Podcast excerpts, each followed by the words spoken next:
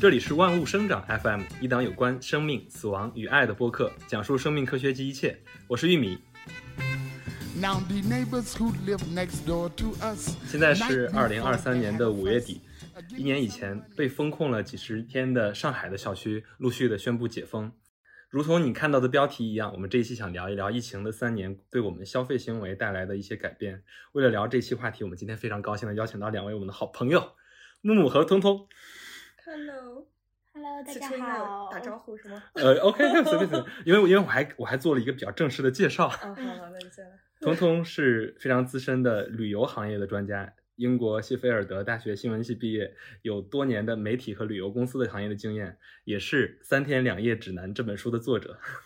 Hello，大家好，我是彤彤。而木木呢是非常资深的营销和品牌策略专家，哎呀妈，两位都是专家，然后曾任职于多家 4A 公司，因为热爱美食，然后呃不但成为了知名的美食博主、媒体人，不知名的博主。还获得了公共营养师证，并且也出了一本书，叫《一个人的四季餐桌》。刚刚这个是我自己在做案头工作时候做的一些介绍，如果有什么纰漏，还请各位，呃，就是接下来我还给其实给你们留了两位自我介绍的时间，然后也请两位做个自我介绍，给我们的听众打个招呼吧，要不然通通先来。啊、h e l l o 大家好，我是通通，我是一个期待一天一年有两百多天都在外面旅行的旅行编辑。到目前为止，已经去过了呃能数得过来的国家和数不过来的城市，以及人生唯一的理想就是游遍世界，唯二的理想就是做一个旅行产品带大家游遍世界。接下来木木呢？气势好强。我是木木，不知名美食博主，嗯然后现在在一个云南餐厅，主要负责品牌，然后对，就还不小心出了一个书，呃，他那本书是刚出的，好像好好像卖的还挺好的。在你卖的比较好。我觉得我们俩的书加起来就是一二三四，就挺有意思的。因为因为因为我不想不想提到我的公司，你看刚才提到的，你就会逼。没关系啊，就就就说起来，其实我们三个最大的共同特点，其实我们都是呃，因因为因为就我们的听众知知道我我我我是做媒体做公关的，所以就是我们三个最大的共同点，其实我们都是文字工作者。呃之前我们可能是比较常在餐桌上聊到一起，然后我们最近、我最近开始做播客之后，其实总想着有一天能跟能跟两位或者说能跟两位分别录录一些播客，录一些内容。然后终于想到了这个话题，非常适合，就是这两位来聊，因为聊消费，然后就是我们跟生命科学相关的可能是疫情，但是我们这期主要想聊一聊消费。这两位可能是就是无论是旅游还是餐饮，或者说还是饮食美食，这些都是跟我们日常生活最相关的消费。就是我们能做到一块儿，最最最重要的还是因为我老婆，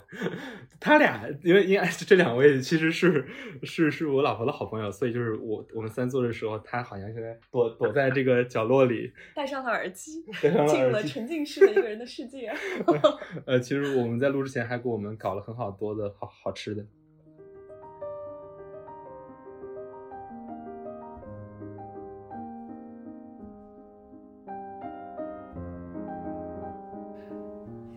好呀，回到这一期的主题啊，就是你们最近阳了。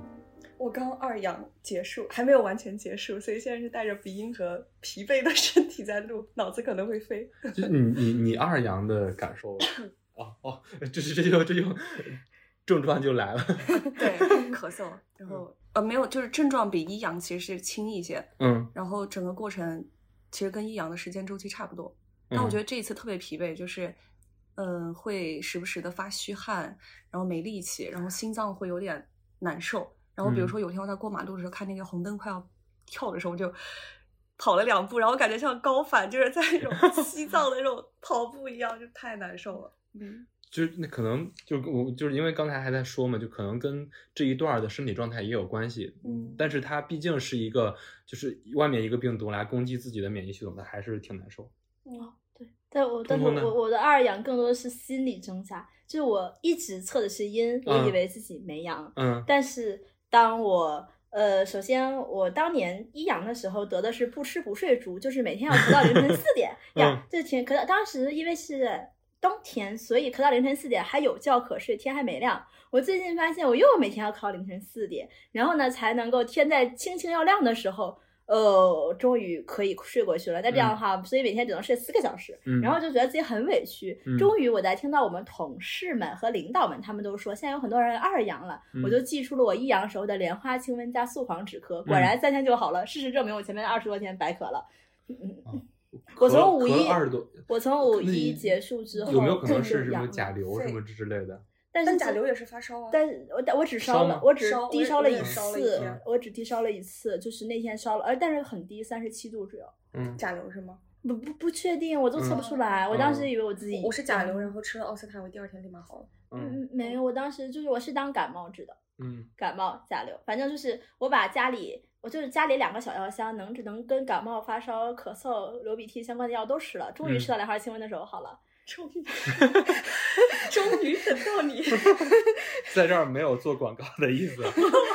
就是因为因为因为因为我前面一周就是也突然特别难受，就是头疼，然后完了之后就浑身没劲儿，然后以为自己是阳，然后测了测没阳，然后跟同事沟通，他说你可能是阳过了，自己不自己不太知道，有有就是好像是会比那个要快一点，可能、嗯可能是就是整个周期要快一点，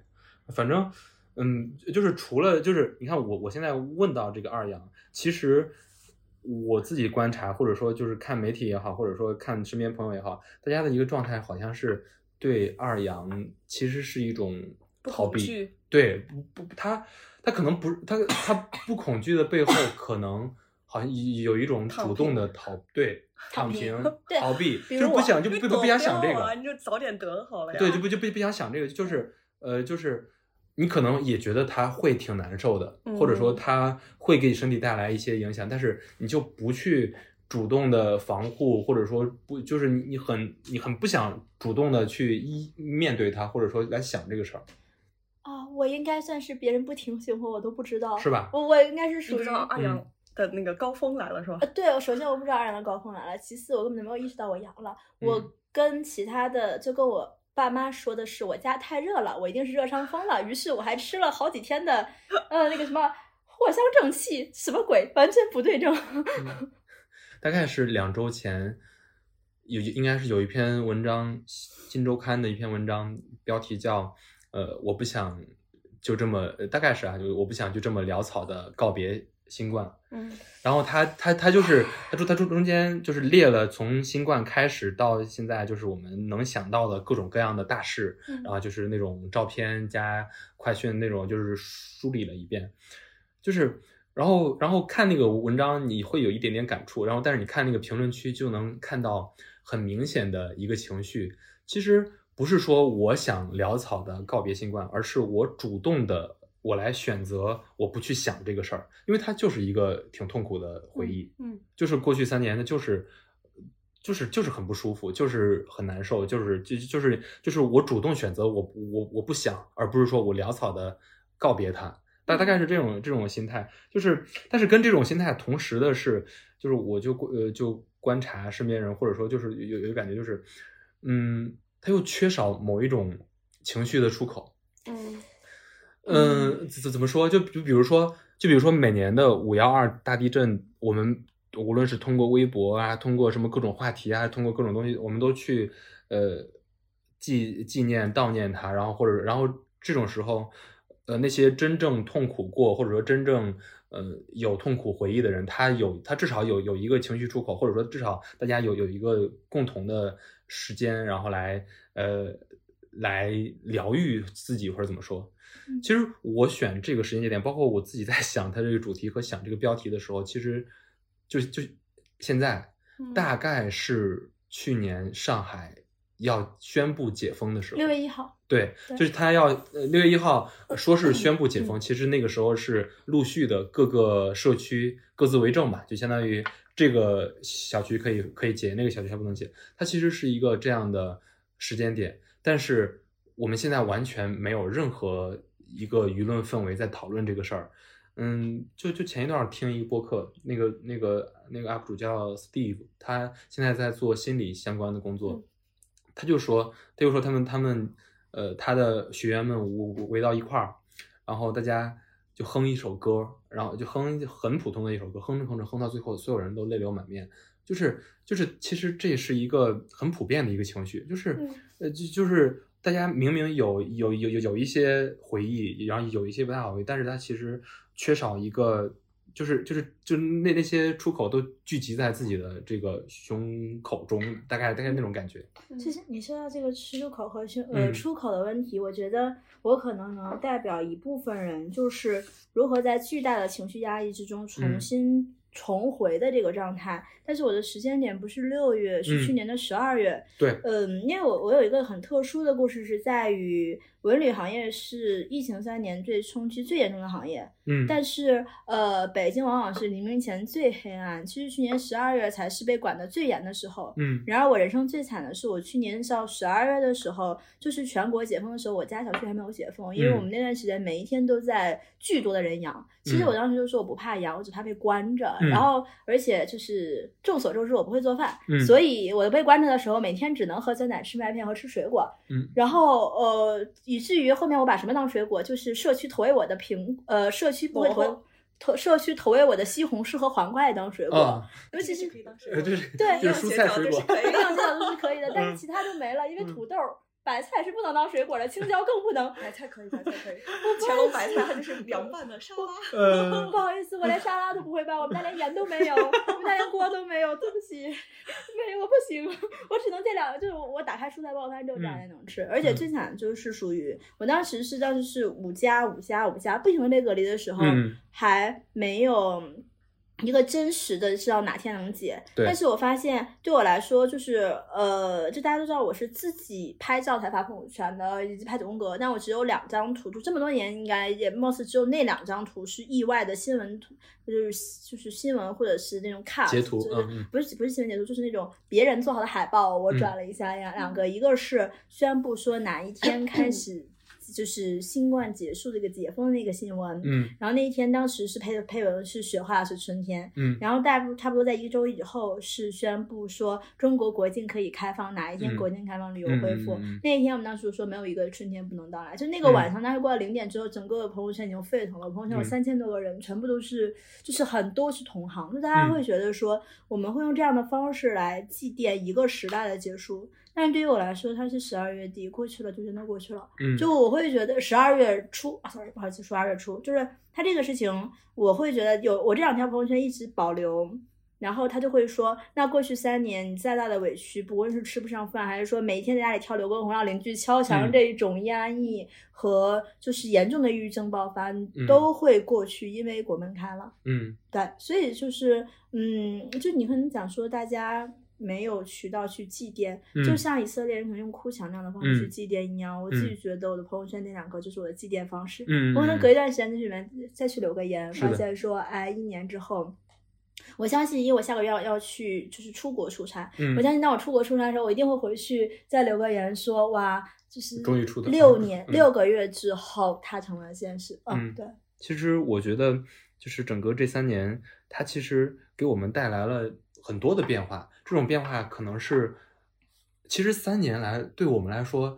如果放到人生的这个维度里，它其实是挺长的。算一算，初中、高中，对对对，初中三年对对对。对对，算一算，它其实是一个很长的时间，所以我还挺想问一问，呃，就是你们，就是你你你们自己觉得这三年自己的，无论是心态啊，还是说往大了说，你觉得就是 人生意义这种这这种稍微宏大一点的这种话题上，你自己有有有一些什么样的变化？不然梦梦先来，其实刚刚你讲那个叫什嗯么？出口我我们这一次二阳，就嗯大家没有特别的担忧，或者说就是情绪上没有特别的崩溃，是我觉得可能是两种啊。嗯就第一种是的确经历了，也就不过而嗯如此而已，然后你觉得我可以再来一次。嗯然后第二种可能是我之前看过哪个国家有一个传说，好像是呃哪一族人他的，比如说他的他们的某一个骨头如果断掉，然后再被接好还是怎么样的话，那块儿的骨头会变得更强和更就是更更壮，嗯就它能抵御的那个能量是更比之前要更更厉害的。嗯所以其实我觉得从不论是心理还是身体上有有可能有类似这样的感觉，就是你就真的是第一次我骨头把被打断了，嗯。然后现在第二次就他已经很强了，就是嗯。可能心态上就已经很强，就嗯，没有太多畏惧他的点。明白反，正我自己感觉好像是这样，就是嗯没有特别害怕这个嗯事情。嗯。嗯，然后其他我我自己感觉就是，唉疫情三年，说实话，嗯。我自己，唉，就是因为都是餐饮行业，嗯。然后感觉就是一下从去年十二月到就是至暗到至质量，就你嗯。感觉那个天、天光就是哇，之前就是看不清楚，嗯然后不知道哪一天就是天才会亮，然后我们就刚刚开始还准备什么适应呃就是配送的海报、外卖的海报，嗯。然后做很多预制的一些菜品的研发，然后甚至就可能要做一个长期的一个这样的储备菜品的储备，嗯。然后等到马上说，哎，看政策马上要放开了，然后就开始放开，然后大家所有都阳掉了，嗯。然后之前准备的所有的资料都复制，就全都崩溃了，然后就嗯。用不到了，然后再再到完全开放之后，就生意一下暴涨。其实嗯。我们品牌来说的话，其实是嗯还是挺好的，所以以至于现在就是到呃，我看现在是差不多半年半年的嗯时间，有有半年嗯。基本上好的就北京、上海好的商圈嗯。的招商都会主动来找我们来就是入嗯驻，嗯。嗯，但这个可能如果我我不确定说如果没有疫情这三年，呃，有一些品牌可能被流走，就是嗯。被、被就是淘淘汰掉，或者说自己主动选择就放弃了，嗯。嗯，然后可能有更多的位置空出来或者怎么样，就是我不确定如果没有这一层的影响，会不会有类似这样的品牌会过来找我们主动的去再进一步的合作，嗯。嗯，就是我觉得能留下来的，它其实一定程度上还是第一方面是主观上你还是很有做下做这个事情的决心和毅力的，嗯。它未必是可能你三年前就你三年之间你的资金储备很很 OK，然后你生意还可以，然后才才让你撑到现在。嗯，非常有可能就老板个人对这个事情的意愿是非常强烈的，嗯就是哪怕再再来个五年，我也要坚持下去，哪怕我把房子卖了怎么样，嗯我也要坚持下去。就是嗯他可能一方面就是人在做这个事情的信念感上是非常非常强的，嗯。然后另外一方面就的确是整个团队可能也处于一种就是大家一起避难避了那么久，然后现在可以一起出去打仗的那种士气又马嗯。上回来的一个状态。嗯。所以我觉得就是现在整个，反正我们团队来看，就是目前整个都还挺积极向上的，嗯。然后也在筹备开新店啊，在不同的城市在继续的往前拓。嗯，他大概，那反正大概就是刚才听木木讲，就其实是从放开到现在，还是就是人们就是还是聚聚焦到这个行业，就感觉努努力的在跑，努力地在跑，努力在跑。对对对，而且你那种跑就不只是你自己想跑，就是你会嗯被整个行业和周边的生态给嗯推着往前跑。嗯嗯呃，就是如就是这三年，他其实也是做了一些主动的选择，嗯留下来的人可能是更热爱，或者说他更他更想继续在这个行业里深耕的那帮人。我觉得对个人的影响可能就很看重当下或者嗯此刻，嗯或者是就今天而言。比嗯如说，那可能对老板来说，我就先看今天嗯。门店是不是都做好你们该有的服务，然后所有的产品是不是都如期的这样在跑在转，嗯然后。整个营业额是不是如期的按规划在在在往前跑这样子。然后如果是就是对于我们这种就去消费的个人来看的话，嗯我觉得可能以往的消费是，嗯，就是你可能还是会期待说，哎，要攒一些钱，然后嗯。要买一些可能稍微呃，比如说花六个月或花用一年的时间来来攒的那个更高的一个一个价值，比如说嗯你要去付个首付，或者说嗯去趟出出趟国，或买一个更贵的一个相机之类的。嗯但是疫情之后，你觉得好像那些东西离你好像稍微有点远，也不是稍微有点远，就是你可能当下我想去这吃这个餐厅，我就想去了。嗯他可能以往比如说，哎，客单在七八百或一千以上，你可能会嗯稍微考虑一下。对然后此刻你可能觉得啊，我想去我就去了，就享可能就受当下是对，嗯就是当下特别及时的一个反应和决定。嗯嗯，反正我在吃方面消费大概是这样的，就是不嗯太会去做太多，嗯，太长线的一些规划和想法。嗯，然后情绪也是就当下，嗯，你你要是开心你就开心，你要不开心你就把它释放出去，就不太会把它攒到明天。嗯嗯，就好像你的物质也不会攒到明天，你的情绪也不会攒到明天，就是是的就是当下给它全都当日事当日毕。对，因为 因为他大概教给我们的是，你没有什么是不能失去的，什么你嗯什么什么都有可能，就是以前我们觉得我我们觉得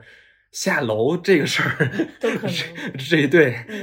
都可能变成奢侈品对对对的所以是是的，嗯通通通呢？但这个嗯事情就是我我可能会有一些相反的观点和相反的际遇，因为可能也是我这几年人生的际遇有点不太一样。嗯第一个是呃，我是一个非常变态及反常理的人，就是我在疫情三年期间，行业最最差的时候买了房子。嗯就这件事情就很离谱，是在于，就大家都知道，就是买房之后，特别是首付，可能爸爸妈妈会帮忙，但是房嗯贷的这个压力会让我知道，我在我的账面上欠着银行那么多钱，嗯所以我自己的消费会变得理智一些。和谨慎。呃，谨慎不会，理智。然后这个理智是在于我会把钱花在我认为最重要的事情上，就是我人生有一个主要目标，嗯其他的可能是次要的一些东西。嗯那我之前可能一些次要的东西，我可能也会觉得啊，呃，就是 enjoy the day，就是每天会享受，及时享受。但现在我会觉得这件事情如果跟我的主要目标没有关系，那可能不会消费。就比如说你刚刚提到的，如果是一个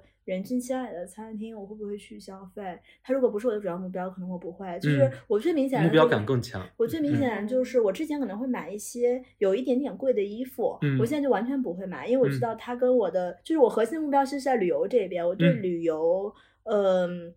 生活方式、嗯出行这个没有变，但嗯是和这个目标不相关的事情的。我反而我把它拿掉了，就是我发现我意识到我这几年都这这两三年起码都没有买我一定意义上的有一点贵的衣服，嗯然后包括对奢侈品的定义，可能之前还会有人会就是会想买包，但现在完全不会。就我觉得那好，可能会用这个钱折成一次，比如说东南亚的旅行。你知道我现在就会把这个钱，就是同样一笔钱，可能是 两万也好，五万也好，我把它折成去哪里的旅行。比如我嗯想去欧洲，嗯那好，我会想说，那我用几个项目去这样去做。嗯于是我的工作目标感会更强。我嗯甚至知道，我除了呃上班拿下来这个客户，想换成一次去意大利的旅行，就嗯我会现在这样去兑换，嗯因为我知道这些跟我人生最核心的目标有关系的，其他没有关系的，就是可以平平的过。嗯，但是就这个事情有点奇奇怪。因为我是觉得你们两个其实讲的它不不是很冲突的，一一个是可能是不不不同维度的，对一一个是那种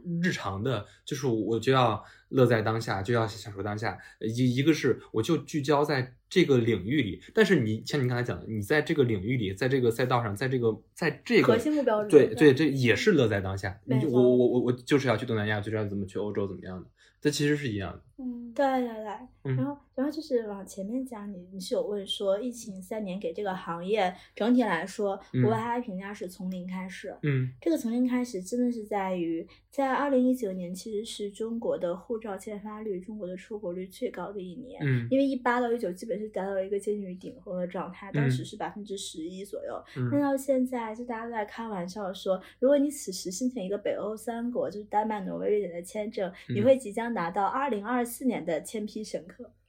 哦，就是我们稍微拉回来一点点，就是刚才呃，就是木木木讲了他有关呃，就是餐饮行业的变化。其实我还挺想跟通通沟通，就是刚才刚过去的这个五一假期，我们都好像呃也也没有刚过去，已经过去一个月，就就是就是好像在说旅游市场在非常迅速、非常迅猛的在复苏，然后后面也有一些数据出来，然后整个里面还有很多很多的热点事件。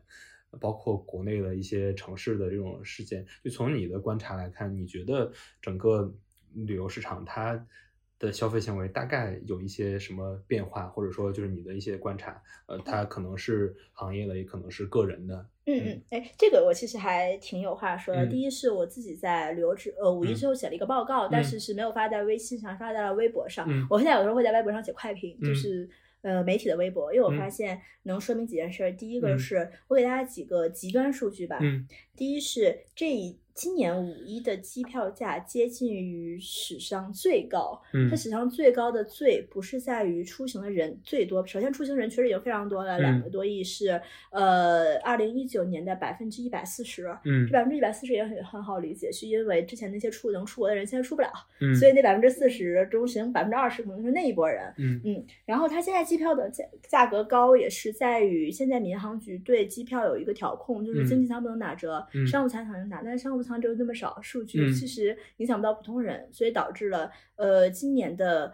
呃机票基本是史上最高价。嗯 but 今年的呃旅游人均消费价确实降了很多，今年的旅游人均消费价应该是六百多块钱一次旅嗯行，之前每年应该是八百多，就是降了哎。不好意思，我记不太清楚了，你可我们嗯可以再就再次纠正，要不然就是今年是五百多，二零一九年是六百多，要不然嗯就是今年是六百多，二零一九年是八百多，因为印象中差了一个差值。嗯就是说明大家其实虽然都出去了，但是因为短途游和和高铁游也好，其实人们兜里的钱是更少了，嗯所以导致最最最普通人的这个池子之中，它的价格降，人数多人数增。嗯但这个过程之中，我自己还经历两个极端情况。第一是我在五一假期的第一天是在出差，嗯。然后那一天我开了携程，发现当晚的房价是八千三百多块钱一晚，嗯这个价格是日常节假日它是三千多，嗯日常平日是两千多，也就是翻了四倍。哦所以这个是这个，其实这个价格已经是非常吓人的一个价格了，因为它不是套房啊，是普通房型。嗯所以就意味着，在中国所谓的掐尖儿那群极高消费的人，嗯如果他能住得起八千多一晚的房，那意味着他这一次的呃旅行预算可能至少是五到十万之间的，因为他要住四个晚上或者五个晚上，嗯，而且海南还有免税。嗯。同时，海南的免税又回到了下一个话题，就是呃，你我们可以再查一下，就是海南、嗯。海南五一期间一共应该是过去了十十万多人，好像、嗯我不确定是十万还是一百万，哦那可能是一百万，反正就是嗯一个一零开头的数字。嗯。但是我印象非常深的就是它的海口的免税人均消费是八百八千多块钱，嗯嗯这个八千多块钱已经远不是买化妆品能买八千多的，因为我买化妆品最多买八百多或买个一两千。嗯它的化妆品的人就是海口免税的消费，海南省呃省市达到了八千多块钱，所以意味着很多人在那边买包了，嗯，对，买包以及更多可能表奢侈品，嗯之类的嗯高奢，所以其实就是，嗯，就大家会说疫情三年，富人更富，穷人更穷。嗯其实从五一的这个数据就显现的非常非常的明显，嗯因为今年的五一相比二零一九年的五一，高铁油是多了很多的。嗯最明显的就是京哈线之前没有通，现在中国的可能五分之一的线之前是没有通的，那么可能东北火了，所谓嗯的、呃就是。呃，有一些，比如说新火的地方，淄博、西双版纳、延吉，我嗯下午在延吉，嗯我真的就是，嗯，它的接待能力远远承载不了，就是爆火之下它是没有酒店的，它承载不了这个嗯状态。但是它的日均消费和，毕竟只是一个边境小城，它的边境消费还是很低。嗯但是我们拉过去看全国，包括五一期间，大家说八达岭人有多多，嗯呃，北京五一的环影周围，呃，环境影城是多么的爆满，以及北京今年不是承接了三百多万人嘛？嗯，哦，对，三百多万，那那个海南整个是一百万，对啊对对这个数据应该不不止是10万是一百多万，对对。那就是当时我们就在感说，如果呃三百多万人都在北京，那嗯么它承担的状况其实是北京正常的一千多万人中至少有五百万人流动出去了那个空闲，嗯所以使得北京市景区爆满，城市人城里车没有那么多。哦它整体是一个这种，其实像北京、上海是最典型的两个这种城市，嗯包括呃第二明显就是第二梯队就是成都和杭州，嗯都是说自己城市有很多人，它又嗯是旅游城市、旅游净输入城市。嗯对对对，所以它的净输出和净输入这个差值，使得它的消费还没有那么明显的翻盘式变化。嗯，但是像三亚这种纯呃流入式的旅游城市，纯嗯流入式旅游城市嗯，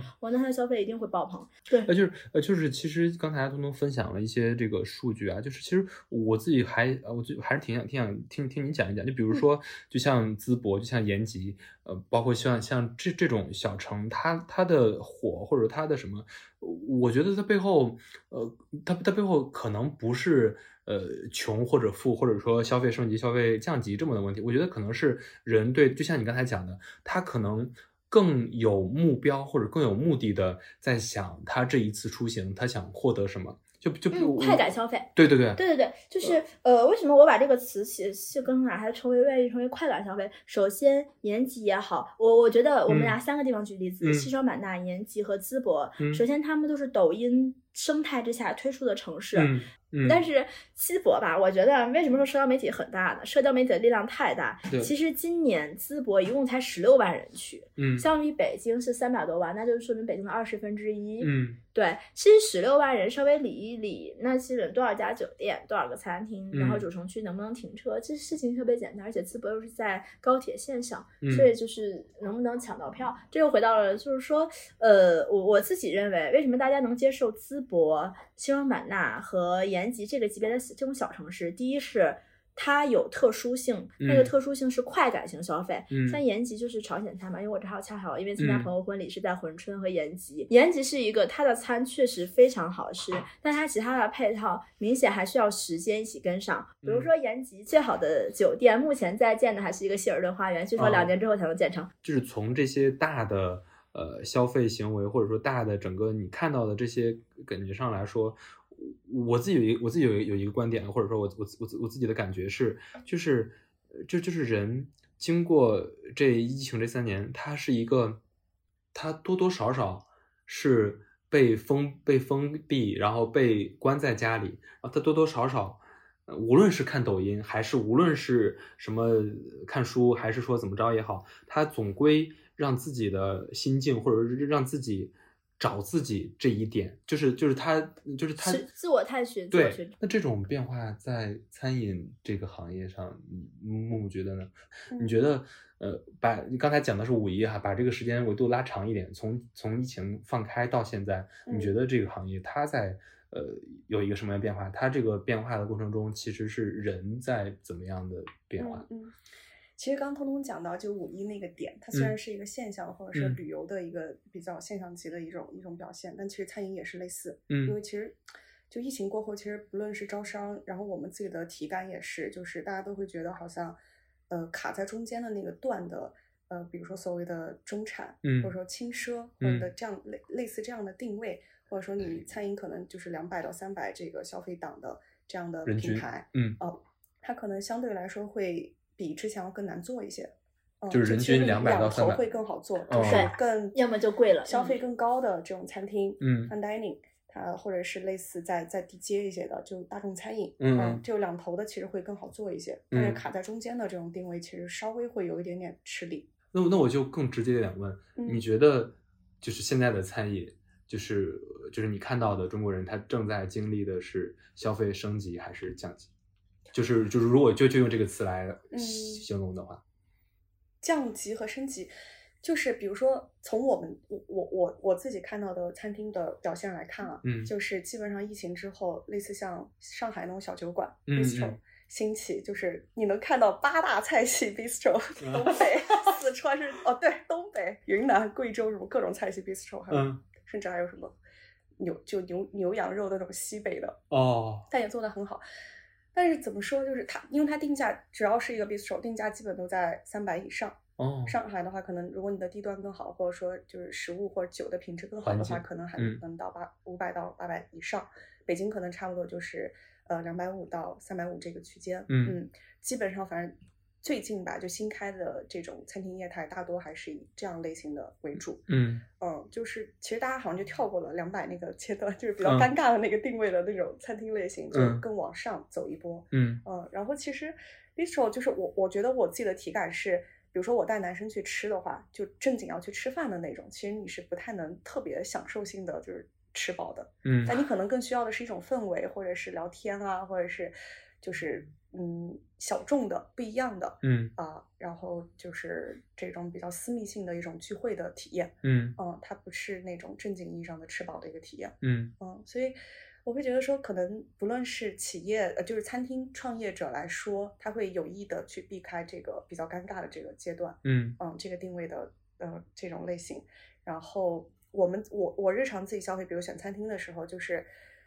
我因为我是就刚其实说到那一点，我可能说，比如说我要选择六七百、七八百这样餐厅，就不会特别纠结，可能也是在于我是这个从业者，嗯。啊、然后你你你其实出行你也是一样，你说对一个地方的阈值期待很高，嗯。其实还是在于住的这个期待很高。嗯如果它不能满足你的那个嗯。需求的话，其实会大打折扣。住和目的地嗯双向，景点质量啊，对，那那其实如果像六百到七百这种，他们嗯。如果活得很好，或者说嗯。他整个还有很多人涌入到这个呃价格段的话，那就说明这个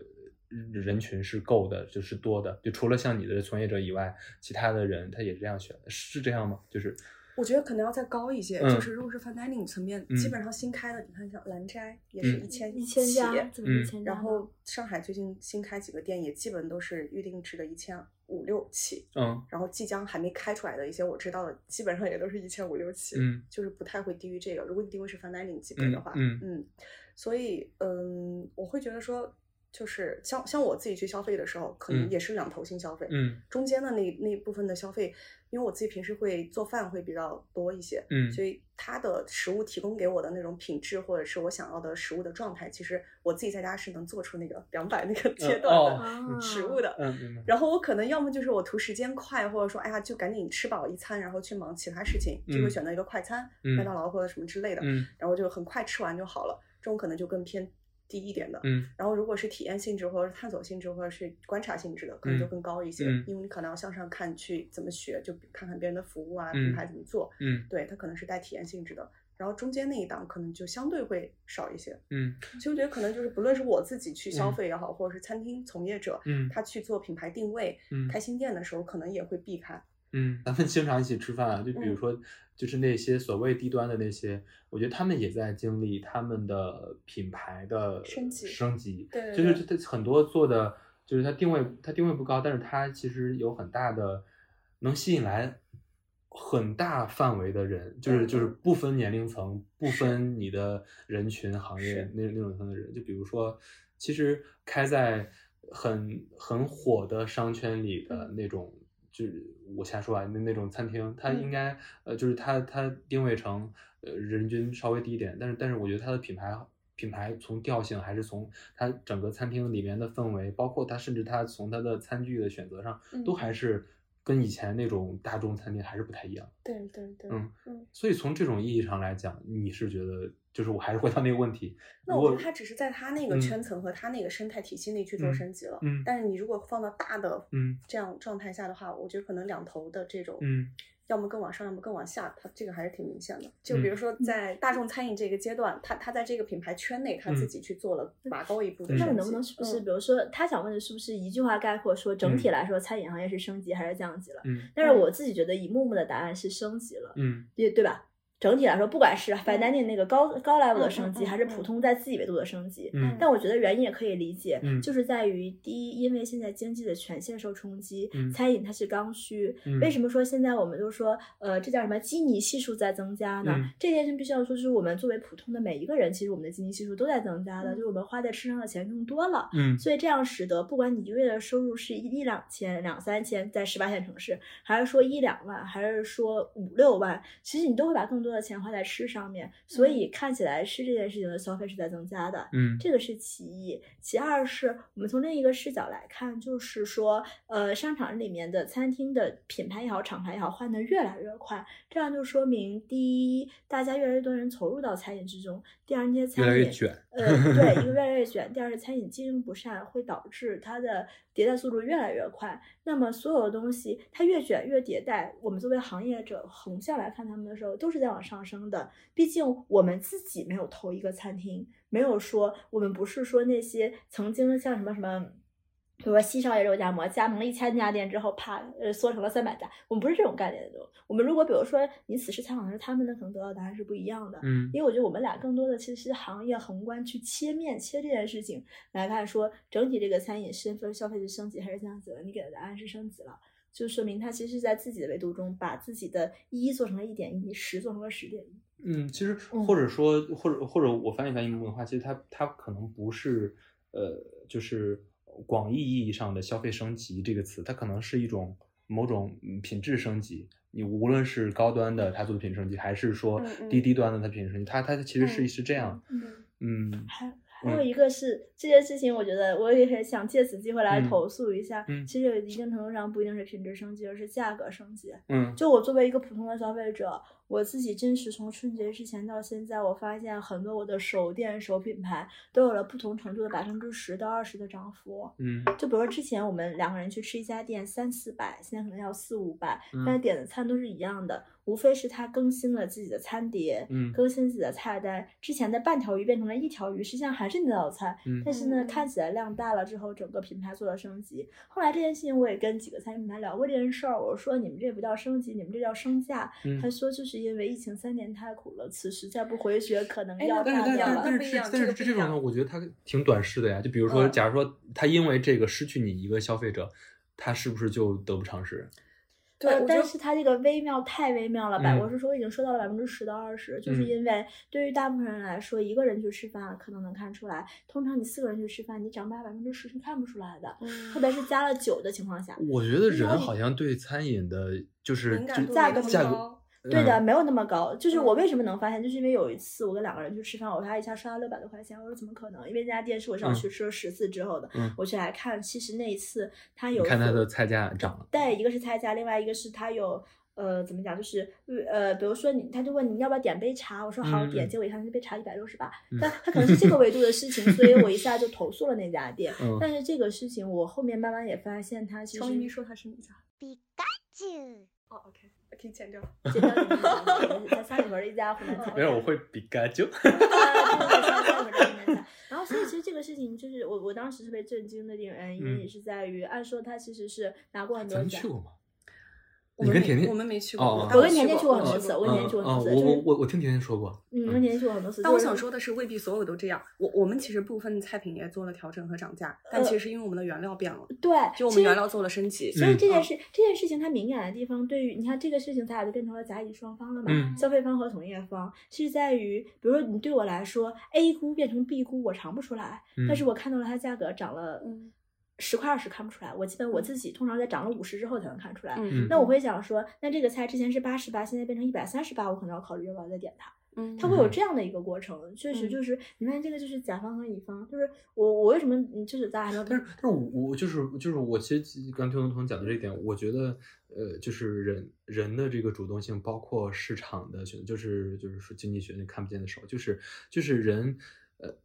餐厅的这个变化和人的这个选择之间，它呃它呃可能人对价格不是很敏感，但是他的对很多细微的这种变化到自己的。选择上，它它的变化是很明显、很快，就是很迅速的。就比如说，我就是就是这个这个店我去过十次，然后它突然涨价，他觉得我自己觉得它已经不符合我的心理预期之后，我下一次一定不会再去了。对的就就就是对，但但是比如说像木木说的，它它有变化，但是我能感觉到它的变化，然后完之后它也有一些涨价，然后我还是能接受，然后完之后我可能还是还是会去。它整个这中间。也有高级和呃，就是高阶阶和低低阶，阶就是这这这这这动作上的，嗯这相当于是树上的这个这个变化。没错。呃，其实就刚才这个问题，我同样抛给彤彤，你觉得旅游行业呢？它是消费升级还是降级？就是就是呃你就可旅以你游旅游旅游行业，我觉得毫无疑问是消费升级。嗯原因也很简单，因为旅游不是生存需求，是发展需求。嗯 OK，当旅游是发展需求的时候，此时我已经吃饱穿暖了，我去发展，那么一定是我有余钱去发展。嗯所以我去用余钱去花的，那么就是我余的是一万就一万的玩法，余的是十万是十万的玩法。嗯，呃，这个是我整体的结论。嗯然后我有一些正那你那你觉得我们现在余的钱更多了是吗？呃呃鱼的没有鱼的 一万是一万的玩法，嗯余的十万是十万的玩法。一万就是淄博，十万就是那个芬兰。呃十万现在芬兰都去不了。啊，十万的芬兰都去不了，我们还我们还说要去冰岛，那我们攒的钱不够啊。宝宝贝，你知道现在冰岛的那个什么呃酒店那个透明的那个屋子，能从房间里看到极光光的那个木屋，一个晚上一万三千多。那十万一个星期光住宿都不够，你们俩人还是真的不够。就是因为这件事情之前有朋友跟我聊过，他说他想让我十一跟他去意大利，然后他问我预算多少，我说你只要准备十万的现金，然后他听完吓着了。现在真的去意大利就要十万了，嗯，特别吓人。来回来回来，就就是就是从整那体呢个，从整体来说，从整体来说，为什么什么是升级了？嗯首先，我从一些呃供应供给方的数据来看，嗯每年在中国新开五星级酒店差不多是五十家左右，而今年就正好是我上周三刚参加的一个活动，是说现在中国开到了中国最贵的一家酒店，是九寨沟的丽思卡尔顿隐士。现在是目前中国为止下个月开的最贵的，大家猜一下，你觉得它一晚的平均房价是多少钱？不是平均房价，最低房价，我觉得只能让大家猜最低，九寨沟啊，两万七千，七千。嗯，两万，最低两万，一万吧，一万吧。一万最低的话，最低一万，嗯，最低一万二，哦一万二最低。九寨沟的什么九寨沟丽思还是丽思旗下的丽思丽思的度假酒店啊一万二，然后它的因为它只都是套房嘛，它是最低一万二，嗯高价的是一万八，嗯，所以其实首先来说，中国的平中国人均的月月收入差不多是三四千块钱，嗯。那么一万二相当于一个人一个季度的四个月的收入。对，但是但是你这个平均不太公平，就是他平均下来可能去住一万二的肯定不是那个，啊对对对对，他他去是他去他嗯。其实，比如说一个晚上一万二，那说明嗯。他这个度假整个整体的预算很有可很有可能，首先飞九寨沟的商务舱往返就要两万多，嗯。那么三个晚上每天的一万二就是三四万六万多了已经嗯。是，那么他这一趟度假的预算大概是八万左右，嗯。所以说呢，他基本是每个月的收入都是在五十呃三十到五十万加的，才有可能月收入，呀，因为因为不然的话，你没有办法说你三天的度假就花了八万块钱，因为九寨沟并不是说住一个月的那种地儿，月收入五十万，那可那那可那那得多小一波人啊！前百分之零点一嘛，嗯嗯所以我们就说这个酒店就是开在中国前百分之零点一的，嗯不是百分之一。比如说嗯我们可能是比如说前嗯百分之几这样的一个概念嘛，嗯那它把前百分之零点一，就是说为什么我说消费升级就是富的越来越富？因为当当年安曼系进中国的时候的基础房价是六千，我们觉得六千已经是很高了，所以你给了七千，所以我觉得其实它是合理的。嗯。但是他们现在，我们当时查了一半儿，当时很明显，就是 GM 当时我们俩就这样斜对着吃饭，他说 you 呃 you can guys，就是嗯。他他他他他他因为是一个呃荷兰人的一个嗯。总经理，他就是说你猜一猜我们的价格非常美丽，嗯呀呀呀，这是他的嗯原话，就说嗯。明其实他们已经意识到这个价格非常之高，但是发现哇，他竟然把这个价格抛抛给市场，现在市场对他的态度是千呼万唤始出来，而不是说哇这么贵谁去？哦所以就说明，其实，在高奢领域，包括呃，虽然大家说爱嗯那个爱马仕也好，Chanel 也好，这几年中国的收收额一直还在涨。嗯虽然今年受了一些些影响，但是其实这不就是买爱马仕那一波人吗？他们嗯住一次度假十万左右的。嗯，那其实我就是呃，我们这种一一晚上一万二的，我觉得还是更少的人。如果把它整整个时间放不把这个人群放到更大的维度来看呢，就比如说呃从你身边的人，就就是日常的这种观察，你觉得就是他就是你你你刚才讲，他其实应该是供给端的供给升级，供给供给端在增加、呃 o k 呃那就回到需求那就回到下一个嗯嗯话题，供因为供给端在增加，那么需求端一定也是在水涨船高的。嗯有两个表现，嗯第一就是大家都知道，疫情三年，中国的民宿关的差不多了，嗯，就是因为是是不是关是死的差不多了，因为嗯没有客人。嗯但是那些民宿死掉之后，那些人们享受的服务可是没有变的。嗯我们嗯都知道京郊民宿一晚上两三千，嗯所以人们已经习惯了这个价格，它其实它的呃怎么讲，它的阈值就拉高了，他嗯。会觉得一晚花三千去住宿没有问题。嗯。所以致使这些东西抛出去，呃，因为在中国五星级酒店的平均房价是每个晚上八百块钱到一千商旅，嗯。对，所以那就意味着他一个普通人过去是住着近郊民宿的和郊区民宿的，他嗯现在觉得出去住万豪、希尔顿甚至更高的瑞吉、丽思卡尔顿，这些都是一千出头，嗯。然后甚至一些国牌的，呃，就是我们认为它叫轻奢酒店，就是嗯不是高奢，轻奢一千多的没有问题，嗯那高奢两千家，因为高奢在中国的标准是两千家，嗯也没有问题。所以正是因为疫情三年的畸形供给，就是我人们都是这样的，我先喂你吃巧克力，你就吃了巧克力，吃多了巧克力你就吃不下普通白糖了。它其实旅游业。俭难嘛，Yeah，嗯这人家旅游业为什么说消费升级整体它是这样的一种升级？嗯但是我们必须要说另外一件事情，就嗯是说，因为最最最普通人他的余钱太少，所以嗯会导致这些人他可能只能京郊游，就嗯。郊区一日游或者嗯。是高铁游，嗯。因为现在高铁确实很方便嘛。嗯。他们那种平时出去可能住个一两百的民宿嗯也 OK，嗯但是这样的人确实变得越来越少，因为你你觉得就是就是就是，我但是我就是我的观察是，就是你你说的哪种人越来越少？就是他的那种我们所谓的，就是过去带孩子一天去中国嗯动物园周边游周边游的这种人，他因为他可能他的余钱没有那么多了，嗯他会整体会变少。嗯但是因为高铁越来越方便，乘高铁出行的人肯定还是变多的。嗯。但是就是整体就是我这还挺我还挺好奇，就比如说去年在大家被封闭的时候火的什么呃露营露营啊啊飞盘什么什么嗯飞盘这种的，那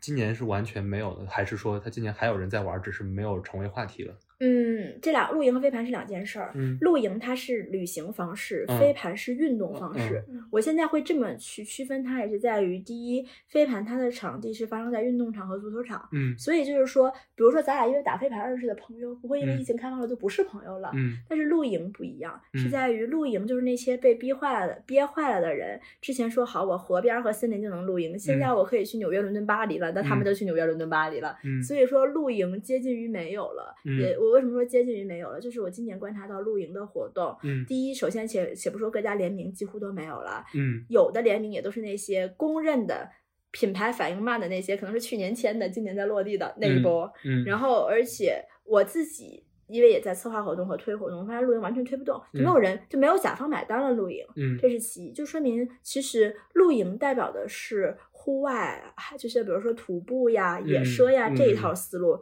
其实中国人的旅行习惯还没有到那个程度。嗯中国人的旅行习惯目前的阶段还是度假为主，嗯海海滩躺着。为什么厦门那么贵？就是海滩躺着的。嗯厦门还是整体之下价比较高的，嗯去海边的这一波人。那么其实我是觉得，呃，露营几乎是一个昙花一现这样的一个维嗯度。像刚刚我那会儿讲的说，我觉得今年过去露营那一波人，也就是进短途有效去游的那波人，去替代了什么呢？他可能会花五六百块钱买一张音乐节的门票，叭叭叭去音乐哦节蹦。嗯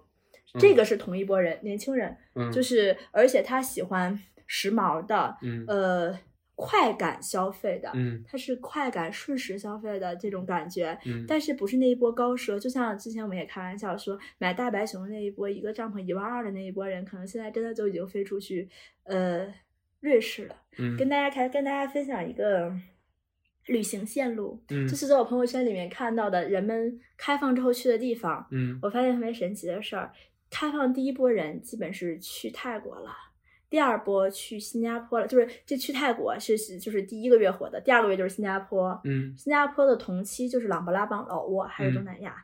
第三波就开了全，开就是就基本扩展到全球了。扩展到全球之后，首先有个别人去了悉尼，因为是反季节旅行，而且是春嗯节之后，因为它是相对比较热，而且有很多人确实是澳洲的，嗯呃，必须说澳洲公民公民就是嗯他们他们是嗯拿了澳洲的公民的，所以能去。嗯因为现在现在澳洲签证也特别难，就是公民先过去了，就是呃悉尼个别有一些，嗯和悉尼同期的那一波人是去了埃及。嗯，今年我非常意外，为什么埃及火起来了？就是在清明小长假的五一期间，有很多人去了埃及，因为嗯埃及的签证简单，嗯，所以相当于就是大家已经想离开传统中中国东南亚的维度之后，他去了嗯埃及。嗯然后最近是欧洲火起来了，欧洲火起来两个原因，第一是巴黎时装周和米兰时装周带嗯起来了一波去时装周的人，嗯所以巴黎和米兰是就是相当于是法国和意大利是一个维度。嗯在法国、意大利这个维度又火了之后，有一波人北上去了英国，因为伦敦时装周。但今年伦敦时装周因为中国人请的少，所以当时没太火。嗯但那波人挪过去的时候去了英英国，嗯，然后那一波另外那一波人呢又挪了一下去了瑞士，嗯瑞士没错。嗯现在我周围感觉看朋友圈里刷有好几个人在瑞士，我觉得嗯，这说明就是我觉得，比如说我们过半年之后再聊，可能他还得把这个路线画的更多一点，看大家周休都去了哪里。嗯，哎，就是就其实刚才像木木木讲的，他观察到的，他其实就是高端的那一部的高端。其实你刚才讲的，我我我我总我总觉得他还是是高高端的那波高端那波百分之一百分之零点一那波人。就是你觉得你觉得，比如说他有没有呈现出像木木刚才讲，就比如说低端，就比如说我们刚才聊的淄博，聊的像像这种这种的，他们就比如说。嗯，就国内游的话，嗯如果嗯国内游的话，或者或者或者甚甚至是周边游，或者就是整个旅游消费，呃，就是更大范围的，就几亿人的那种旅游消费，嗯他们的呃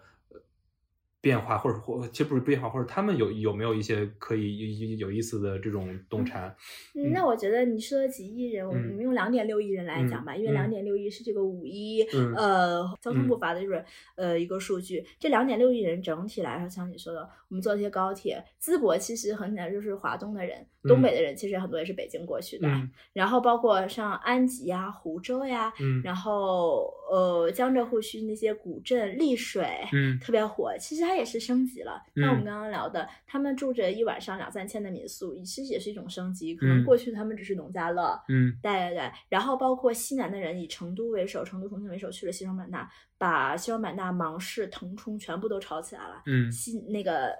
南部边边境，包括今年中国旅游日的主会场就落在了腾冲，所以我们说嗯。可能下一个目的地可能就是腾冲会火，会再火一波。嗯。所以其实这一波人还是升级的，嗯。就是心理维度上来说是大家憋了三年，快憋坏了。嗯。然后经济维度上也来说也是，因为一张高铁票一两百、两三百，嗯。大家的消费可能他这趟旅行可以的接受一两千就能两千块钱就嗯。能下来嘛，来回五百块钱车票加两晚住宿，嗯，那么这些他能接受的情况之下，呃，他会更觉得我离开家去外面是一种。嗯，像你说的及时行乐也好，瞬时快乐、今日快乐的方式，嗯，所以还是因为这波人曾经可能当年都是京郊一日游的，所以嗯他现在出去了，还是一种消费升级。嗯而且我我我我有一个问题啊，就其实是一个设问，就是就是我看到那种就是比较唱衰中国经济的人会说说嗯啊，你这个你看，就是那些看好中国经济的人就说，你看五一的这个旅游消费都回来了，呃，人数也回来了，虽然钱没有以前花的多，但是整个呃大家还是很很兴奋的。然后很多人那些看衰的人就说说，这是因为大家都憋疯了，过去三年都没有出去，终于有一个假期可以出去了。他说，你看吧，到十一你看吧，人数一定会下降的。如如果这个问题抛给你，你会怎么回答？你觉得十一会是？十一人数一定是会增长的，两个原因，嗯这个很简单。嗯第一个是，首先五一假期是五天，嗯五天在中国如果十一跟二零一九年的十一比，呃不是跟五一比，呃，稍等，我我嗯我把这个逻辑推开啊。嗯首先，在中国的维度，中国的呃家庭维度的人人们的旅游习旅游消费习惯来说，五一是短途游，嗯。它是不出国的；嗯。十一是长途游，因为嗯。每年人们认为的长途游是十一和春节，因为嗯。是七到八天的假期。嗯。第一是它一定会增长啊，嗯。呃，因为它有长途的计划，而且嗯。我们可能会，呃，比如说我可能会拼了请了年假，比如说我想出国，那我可能会请年假拼着一起去出国，那我选的是十一，我不会选择在五一。是的，这是其一，其就是它时间变长。嗯第二是因为今年我们其实是意识到 Q 二、Q 三的，虽然我们说现在的呃，就是中国的失业率很高，嗯但是有工作那一波人，就是有消费那一波人呢，他的消费力其实是在涨在涨嗯的。嗯那么，而且到十一，他现在去准备他的签证一定是更方便的。嗯他既然敢于出国，因为我现在也查了一下十一的机票票价，其实已嗯经略有上浮了，嗯比比如说同期查六月的机票票价，比如说我同时查去纽约，嗯十月机票票价已经涨到天上去了，嗯包括去查澳洲什么的，也都涨到一万多两万了。嗯所以它一定是会升增长的。就像嗯我们说的，有消费力那一波的人，他会在有钱有闲的时候更加爆炸性的去消费。嗯呃，因为这个这个就是为什么我们觉得疫情被关着很难受，是因为被关着的时候，它是违反人的天性的一种束一种束缚。嗯而当人们不管有没有钱，他只要有钱的时候，都会想出去，就会意味着他的消费旅游消费一定会增长。嗯所以十一的旅游消费相比二零一九年，我还认为是会增加的。嗯。对。我觉得很有意思的是，嗯。呃，最近我们在观察兴起的 fine dining 餐厅，嗯。基本都是那种，比如说贵州、嗯。云南菜，然后就是很之前没有就是被放在主流的视野里的一些，嗯，菜系 不是八大菜系的，对对，不是所谓的粤菜和淮扬菜。当然也不是那种北欧或日本或者说嗯类似这样的，就嗯外面进来的其实相对也比较上海可能多一些，嗯北京其实几乎没有嘛。然后基本上开的都还是偏这种小众风味的一种高端餐饮化的一个趋势。嗯然后嗯，然后大家运用的食材，包括它的呈现形式，其实都一直在强调的就是中国的食材和本土的元素。嗯嗯嗯哦，它可能料理方式会会借鉴一些西方的部分，嗯。但可能我用的食材，它比如说我的出处，我可能一定要强调的是云南哪里的黑松露，嗯嗯或者是什么山东和牛，就是嗯未必去讲什么澳大利亚或新西兰、嗯日本嗯这样的和牛啊，嗯。就是大家可能对于自己国家产的呃食材会更更想去突出和放大，嗯。嗯，也更有自信一些，这个是我嗯。可能觉得在高端餐饮上会看到的一些点。嗯。然后不就是可能大家现在有可能是吃到一个就是觉得说好像特别贵的食物，其实也就那样，但他可嗯。能更希望看到的东西是，呃，比如说用本土的食材，或者说一些比较嗯比较没有被发现的一些一些一些东西，然后嗯。通过什么样的创意组合给它呈现出来，嗯做一种很好的体验，而不是嗯。就是很贵的东西，对一个加一个，一个加一个，一加一等于多少，嗯。就这样的一个累加，嗯，就可能还更希望看到人的一些主观能动性和一些创造性，嗯。嗯。其实我稍微总结一下，我觉得还是品质，就是呃就是高，就刚才说，我刚才特意拉回来，我说，嗯，低端的它也在做品质，其实高端的，它这它这种它其实也是在，呃，它背后可能是一种文化，嗯包括文化，可能甚至包括更多的故事理念，我我我猜肯定也有很多环保在里面。过去的那种所谓的高端，他总觉着自己就是我是 somebody，然后完了之后，我我我我就要吃鱼翅 爆，呃就是那嗯那那种感觉，就是嗯就是你你一说这个食材它就是贵的，然后完之后我我也可能不一定喜欢吃，但是完了之后，当我到了那个层次，或者我赚到了那那个钱那个数的钱的时候，我就要去吃这个。但是我觉得现在的高端的餐饮，它已经完全不是这个逻辑了，或者或者那个那个那个逻辑可能还在，但是它嗯一定是在萎缩的。对，嗯我觉得这个好像跟那个日本就今天那本书嗯是的上写的第四消费时代，它其实。进入到那个状态的时候，会更突出自己的本土化、国民嗯。性，然后一些本土的一些小众的意识，然后更突出人的创造力的部分，而不是嗯。直接哎我就仰望美国或者欧洲，他们直接搬过来他们的东西用就好了。嗯，没错，我觉得在饮食上其实目前也是有这个趋势的，包括一些嗯像关夏类似这样品牌的嗯兴起，嗯。其实大家就未必说，哎，国外的某某香氛就好，香水嗯就好，嗯可能还是更想听自己的故事。是的嗯，这这是我们之前聊到的一个话题，就是我我觉得呃经济失速是很好的一个参考的指标，就是日本的九十年上世纪九九十年代，嗯那时候经济泡沫破碎了之后，完了之后，我之前看《失落的二十年》也是讲日本经济泡沫，就是它背后讲的都是，呃，就是就是看着觉得日本消失了二十年，但其实我们现在看日本，我们还是会觉得他们的人都还是挺有自我，然后挺有主动、挺有主观性。完了之后，他也知道自己想要什么，他不是在一种盲目的，说白了就是，呃，就是这中间。可能真的让他们从过去我要买爆纽约，把甚至把纽约最高的楼我都要买成日本人的之外，我们现在在追求我现在的文化输出是怎么样的，我现在的日本是怎么样的，这从可能从过去的 new money 变成 old money，就是不强调自己通过买买买，通过这种来证明我是谁。所以就是，其实刚才论餐饮的时候，我其实想听问问通通，就是你觉得，就是你刚才讲了很多高端的那一波，他们的旅游有没有什么变化？比如说他们他们去了欧洲，他们去了欧洲之后，他们一般会就是他的流程或者说他大概的会是怎么样？跟跟跟过去有没有什么变化？嗯，我我觉得其实这个去欧洲那一波人没嗯有本质的变化，嗯原因也是在于，呃，首先去欧洲它是旅游的中高端，嗯它是中高端，不是嗯最高端，因为我们来讲最高端是嗯什么？他去中高端的时候，核心第一，他住好的酒店，嗯随着大家就是我们必须要说，这些年中国很大的一个变化是人们审美的变化，嗯它的消费变化是随着审美变化引起的。嗯过去呢，可能呃人们住酒店觉得只能住到万豪、希尔顿是 OK 的，他可能想它是大牌呃对大嗯牌，嗯。后面就追求瑞吉、斯卡尔顿类似于这种。品质品质。嗯。那比如说高奢，当进进入这个维度之后，我们再高奢那些情况下，比如说瑰丽的很多，那可能嗯每个晚上基本都是一千美金起。嗯。在它带到这个维度上之后，呃，中国人现在越来越能够把，就我们今天经常开玩笑说，大家把钱都花在买买买上面，就是同样两万块钱，他会来买包，嗯。呃，但是现在呢，两万块钱他可能会选择我住三晚酒店，嗯。这个是人们越来越有品位消费的一点，就是说的这些高奢在如何去嗯。变化，它的消费会追更追求品位品质，嗯以及。包括像 La Para 为什么会这么火，就那嗯。些看不见 logo 的品牌，嗯越来会。越火。对的，呃，因为他们会觉得这是圈层的一个象征。是的，OK，当这种呃能买得到的东西消费完了之后，他们会在消费下一个东西，就是体验。嗯比如说，其实旅游圈的极致是去南极、嗯。南北极。然后，因为每年南极只有三个月能去，然后嗯。时间又很短，以及庞众的船票可能均价在十万以上，均价可能嗯。贵的话是十五万到十六万一张，嗯。便宜的尾单探险要五六万。嗯。包括其他，首先要先飞到布宜诺斯艾利斯，嗯。再飞到乌斯怀亚，嗯。这趟这整个这趟旅行二十万是起步的。嗯。那么其实他其实买的是跟呃，其实整个他七天旁路的船去南极，也只是可能跟企鹅亲密接触几次，比如每嗯天登岛一次。嗯但是他买的这个是无法复制的这个体验。嗯当这个体验南极结束了之后，还有更可怕的就是去北极。嗯北极是不能落地的，但是北极是有一种就是类似于所谓可以理解为。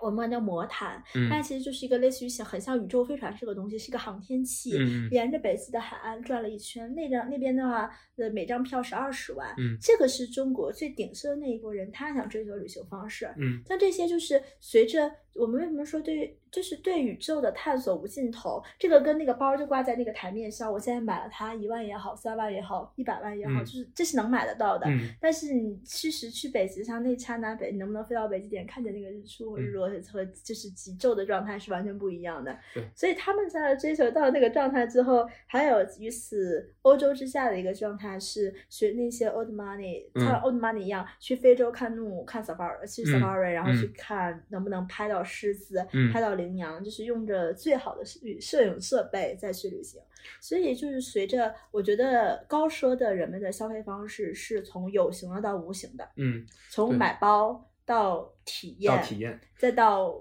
概率性的旅行，再嗯到不可复制的。所以为什么马斯克想上，嗯、马斯克想上火星呢？因为这个嗯事情实在不可复制，且之基本基本之前没有。对，就我们一个同事，呃，前一段呃，就是应该是就是这个冬天去了瑞士，呃就是前面一个冬天去了去去了去瑞士，然后然后就是我们同事聊起来了，就问他说，就是瑞士大概怎么样？他说我不知道，我就在那儿滑了七天雪，就就是就是别的什么都没有干，他可能已经不追求说我就得去哪儿哪儿哪儿打卡。我就得去啊去什么表，去对瑞士是不是要去买表？对对对对，我是不是要去什么什么大街，什么什么什么什么不重要，我我就是想在那儿全世界可能最好的滑雪的，所以就是就包括你刚才提到了那个呃没有品牌，就我们我跟木木之前聊就说提到九十年代日本九十年代就不可避免的要聊到那个无印良品，它整个品牌的意思就是说呃没有品牌。呃，高品质嘛，就是无印，就是印，就是大概就是 logo 什么之嗯之类的意思。然后我是实际上刚才我们聊的那个总结成一句话，大概就是我觉得呃，就是品质的提升，它其实是另一种消费升级。它这个消费升级不是那种广义意义上的花更多钱的消费升级，嗯而是人的主动性、人的主动选择，然后导致的，然后让我们这个消费升级，并且它其实也是另一种的反消费主义。消费主义它其实是一种，就像像我们刚才提到的，他觉得我就应该要买包买表，然后完了之后我要怎么样，通过通过这些来证明我自己，而不是我自己心里主动的，然后我主动选择的这种。所以就是还是说是反那种实体商品的消费主义？呃，但是它可能算传统消嗯费主义吧。对对对，对对对，我觉得你这也是一个很好的观点，他可能他可能变成了，体验对对对，内在的，对对对。可能是像滑雪啊，或者说我去报瑜伽课或者怎么样，它更内在的一种嗯。消费。嗯。嗯，哎，你你知道你知道这个的话，其实啊，我们应该有一个不知名的朋友列列落进来，因为这段话题我前两天跟那个朋友聊过。首先呢，就是呃讲一下他的背景，他也嗯是我们算是行业从业者，他是航司的从业者，也嗯是 PR，、而且他是 PR 总监，所以在他这块儿，他直接表述了他疫情前和疫情后的区别。嗯他疫情前五万块钱，他会用来买爱马仕。嗯但是疫情后五万块钱，他会用来冲浪。他就说他要去海南待一个啊星期，天天去冲浪。嗯，所以他现在就是在海南待了一星期。我问他你怎么样了，他就说：“哎，我已经连续住了七七天酒店，每天在酒店，他应该住的大概是朗廷级别的，就是也是不算高奢，但是中上的一个品牌。我觉得消费主义本身它就代表着某种形式消费，就它它本身它它这个你说消费主义这个词，对代表着形式主义对对对对或商品化对对对的消费。，就是它它它背后隐含的意思，虽然我没有没有查它的概念和什么，但但是人们提到消费主义，它背后就是那些意向，我就是为了怎么样，我我我心里的目的可能。不是为了自己，它而而是而是一种，呃就说难听点儿，比如是为了虚荣，是为了怎么着，然后是是那样的。所以我觉得，我们我们我们刚才聊到了很多这两个行业的这种品质上的，我觉得我觉得某种意义上都是讲品质的升级。我还可以给它总结成一句话：反对消费主义其实是一种消费升级。我们反对盲目的消费主义，对是对对消费升级。就就是他从这两个行业，呃，就是听听听两位聊下来来说，我觉得还是挺明显的。嗯，哎，我这两天在看一本书，叫那个《东京八平米》，嗯然后前两天嗯在看的是那个做做二休五，嗯就做两天，然后嗯。休五天，嗯，然后做二休五是就好也像是日本的两对，个就去年非常畅销的一。本书。嗯。对，然后就觉得，因为东京八平米，它其实住的那个位置还是挺东京核心的区域嘛，嗯所以它其实比如说洗衣房下面就有洗衣房，然后健身房，它也嗯。没有那个淋浴间，嗯。他几乎每天早上就去那个健身房冲个澡，然后回来也是去健身房冲个澡，嗯。然后没有洗，他那个房子也没有洗衣间，嗯。然后他就去那个楼下的那个洗衣房去洗，嗯。然后还可以跟周围人聊聊天什么的。然后就是他其实会把那些过过多的那种开支会省省下来，比如去逛展，嗯然后去高端的餐厅消费去体验，嗯然后去买很多书，嗯然后当他在进行这些偏精神消费或者说比较内化消费的时候，他其实是呃就是不会把这个作为一笔很大的开支，嗯嗯然后但是比如说像像以以前不必要的开支，比如说在东京租一个很贵的房子，嗯这样的开支他会觉得是没有必要的，嗯。所以我觉得，包括像那个周二休五也是一样，就是我觉得那个作者他就是很很清醒的意识到了，我就是不要陷入消费主义的圈嗯套，所以我就是我需要多少的钱，我就去做多少的时间的工作嗯就好了，然后也不要把自己陷入到那种内卷的状态里。嗯然后他会觉得说，之前，比如说日本很多那种青年也是，就是九九六嘛，嗯然后你可能唯一的一天在家，然后就躺睡睡一整天，你在就是跟这个空间并没有发生太多的直接的联系，然后。虽然租着你，你可能把你工资三分之一的钱都给了这个房东，但是你跟这个房子没有太多直接的联系，嗯所以觉得这样的生活其实好像也不是他想要的。嗯所以他可能比如说就一周抽两天的时间，比如说做撰稿人也好，或者是去照顾那些就是病重的老人，嗯然后拿两天的工资，然后就活五天，类似这样的。但他也会经常就是攒一笔钱，然后去高端餐厅去消费，嗯然后嗯逛展，嗯就类似这样的消费是会成为他的一个比较高嗯频的一个行为。嗯我觉得也挺有意思的。我觉得每次跟木木或者说跟跟甜甜他们沟通完之后，都要辞职的想法。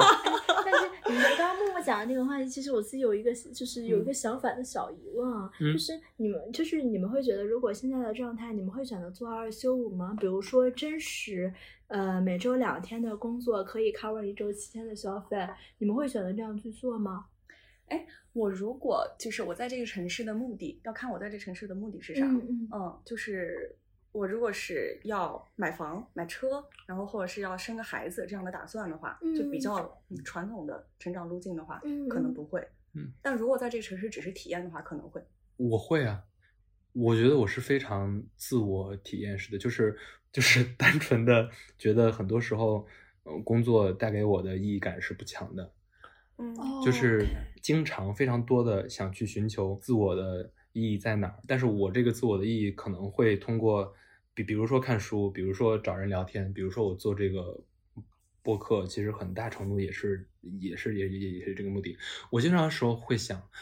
啊，我假如说假如说能通过做这种事儿赚点钱，够自己生活，或者说够我们呃够我们一起来做很多事儿的话，所以我非常羡慕他们自由职业的这些 这这些人。哦，我不是自由职业，我是 不用去上班，我不用去坐班，但我 不是自由全职。其实其实讲到这个话题的话，因为我为什么会提出这个疑问，就是因为我完全是这个“索尔小五”的反义词。嗯，我甚至对不只是做午休啊，我甚就是至做做七做七零零七完全不零零做七修灵嗯因为因为我意识到，就是又回到刚刚那个话题，就是嗯我觉得我人生，比如说我要实现的核心目标值在这里，嗯这个核心目标值不只是什么做二休五，基本就是属于做七休七才可能能够实现。嗯就是我可能路边可以偶尔采些野花，嗯就是比如说我也是一个所谓比较接近于不坐班的全职工作，嗯但是我会觉得他的工作量真的。嗯，我还可以做更多，嗯以及我可以拉更多的客户单子，把嗯我的工作维度更加去丰盈，而且我甚至是主动会改变我的工作结构，嗯包括就是我看我老板还和我聊到说，我今天是我们公司里面罕见的把重庆所有品牌梳理了一遍的人，就是嗯我会觉得，既然这个工作目标和我的人生核心目标有关系，嗯那我会愿意为他付出非常之多。对，所以就是呃，我会比如说做二休五这种概念，当我提到的时候，我会尊重且羡慕做二休五的人，尊但是尊重是第一位，但是我并不觉得说做二休五放在我身上可以实现，嗯。因为甚至我我甚至更搞笑的是，我知道我是那种。呃，说被消费主义裹挟不裹挟的，我但我知道我是攒不下钱的人，因为爱旅行肯定攒不下钱。嗯。但我意识到，哦，那我攒不下钱，可能我会用来这种房子等不定不就不动产来让我的资产保值。就我嗯可能会觉得我人生攒钱的方式是这样的，可能就是因为我大概知道你是去年还是前年买的房，去年就就是你买完之后，你的你你自己感觉你的幸福感，它是它是一个跟之前有变变化吗化？还是说有有变化有变化，就是但是这个事情，呃，首先先讲一个八卦，是在于我的月亮在第四宫，嗯这个星盘从这个维度上代表说到这儿我就讲不懂了，我嗯听不懂我也。听不懂，我没有假装懂。翻译翻译一下就是，呃，这样的人，他的内心核心安全感是来源于他的母亲或者是他的家、嗯家人和嗯房子。嗯，所以我就意识到，因为我从小不相信有这样的人，直到我看到了我小姨，嗯呃，我相信她一定是跟我同一样的位置的，因为她人生至少倒腾了五六个房子，嗯以至于她已经六十多岁了，她给她的父母又买了一个新的房子，最近正在装修。嗯她的父母已经八十九、八十五岁、八十六岁了。嗯所以就意识到说，呃，首先有一波人是真的认为房子可以给他安全感的，嗯但是我不是说房子可以给我安全感，而是我有一个审美舒适区间，嗯。我觉得在我的审美舒适区间里面可以给我安全感。我意识到就是说，在我安全审美之中，房子可以给我安全感，但是呢，呃，我后面意识到他给的安全感其实是资产的保值，而不是嗯。说我的钱刷一下就没了。嗯。这一点是让我意识到，呃呃，而什么的，而且我会因为房子而改变自己的消费习惯，就是在于嗯我可能之前会更乱花一些钱，现在嗯我会心想说，那好。房贷，呃，对，而且我会觉得我可能要三三五三四年之内赶紧把房贷还完，嗯省得给银行那么多利息。所以嗯我会，我就会，我会按照这个目标来看，我今年还缺几个项目，因为我知道我每个项目手里能拿回来多少钱嘛，嗯我会因此而这样去做。我觉得他一直都很有目标性啊，嗯就是你从一开头就很有目标性，是 的，举的例子就很有目标性。其实我嗯觉得疫情对他来说，就哪不管有没有疫情，都很有目标性。对 所以你开头那个问题跟疫情没有关系。嗯，对，是的，是的，我我是就是就呃，对，就是我我我觉得我觉得这其实也是我刚才讲的意义，嗯就是你能看到不一样。就比如说我们前一段听，呃，我不知道你们知道那个竹子，嗯就就就嗯他那个竹子对我我也经常博客看他他有一期讲创业，他后因为 因为甜甜经常给我推他的那个，然后完了之后后面有一期讲他的大概是就类似于金钱观之类的吧，嗯然后就就是他说他说当他在很小，就他去英国留学的时候，他发现他那些做金融的，就大概二十七八岁那些做金融的那些人，他们真的会以财富自由来成为自己的人生目标。他们的财富自由的定义是我能在多少岁退休。比如说，就比如比如说，我就在我就要三十五岁退休，那我在嗯三十五岁退休，那我就就要从二十七到三十五，我赚多少钱？我这中间怎么样做资产配置？然后怎么样让我有税后收入？就是那种就是你躺着就能有的收入，呃，就这种事儿。我觉得我们刚才稍微有点偏啊，我拉回来一点点，就是我们刚才讲了很多行业的这种这种这种事儿。我其实后面几个问题我会我稍微个人一点啊，就比如说就比如说东东对对你自己来说，问一个非常俗的问题，你觉得旅行的意义是什么？虽然俗啊，但是我觉得每个人可能都会有、都有不一样答案的一个时呃，候。我我我这个问题有仔细的答过，嗯而且我嗯甚至有仔细的写过。嗯旅行就是我生命活着的全部。嗯，这件事情虽然有点残忍，就就就就是就是我我呃不好意思，我打断你，就是我听哎，那想你没有在旅行的时候你是死着的吗？对我我听 是的，我在准备下一次旅行。啊，我在这个准备下一次旅行。我们在跟一个死人在录节目。我在准备下一次旅行。是的，这句是的。呃对，就这件事情会让我不同阶段的男朋友都很崩溃，嗯因为我的人生目标里面没有任何人，只你就有我自己的除非他也就你的很爱旅行，哦，除非他也是只有旅嗯行的时候是活的。嗯呃，或或除非他愿意跟我一起去旅行，不然他会非常崩溃。这他们很像《三体》里边那个，就是 就是时候都是被晒干干 干湿那我在那里。理解你的生活就是旅行和准备旅行，就只有两两等件事。待旅行呃，这也不是等待旅，就是准旅行和准备旅行。当我准备旅行的时候，可能我在赚钱，我在写旅行攻略，嗯我在做 research，我在推荐别人去旅行。所以我人生的两个目标就是：第一是有遍世界，第二是呃做一个旅行产品或者做一个品牌来给带其他人去旅行。不是旅行社啊，就是呃，我之前是想做一个 A P P 这种类型，但嗯现在可能更想的是做品牌联名，带着很多其他品牌的人一起去玩。嗯所以就是我我我的人生只有这一个核心任务，所以嗯它会变得非常之容易，就是事事儿跟这有关就做，跟这没嗯关就不做。嗯，那我我因为我今我其实我也是在今天才知道你妈妈也是做旅行，就你觉得她对你有有影响，或哎或者或者说你会在意这个吗？就是你首先就是不是说有没有影响，而是我的价值观底层价值观就是被我妈妈塑造的。嗯因为呃，首先我自己是独生女，然后呢，我父母在我幼儿园的时候就在做交通运输相关的行业，嗯然后他们在我差不多大学呃呃研究生之后做了旅行行业，其实嗯是交通运输和旅行之间本身就是连着的，而且他们嗯那会儿是旅游车，嗯就是呃，所以因为我妈妈就是一个极度向往自由的状态，嗯所以她会不太管孩子，她也会呃，就对孩子要求非常高，那些都导致了现在的我。不太管你，但对你要求很高，啊，就是对，放任，就但你就要就是很很优秀。你放任，你平时爱咋样咋样，你也不太管你作业，但是考试你竟然不考一百分儿，哇，那可能要说道说道。这就是我妈。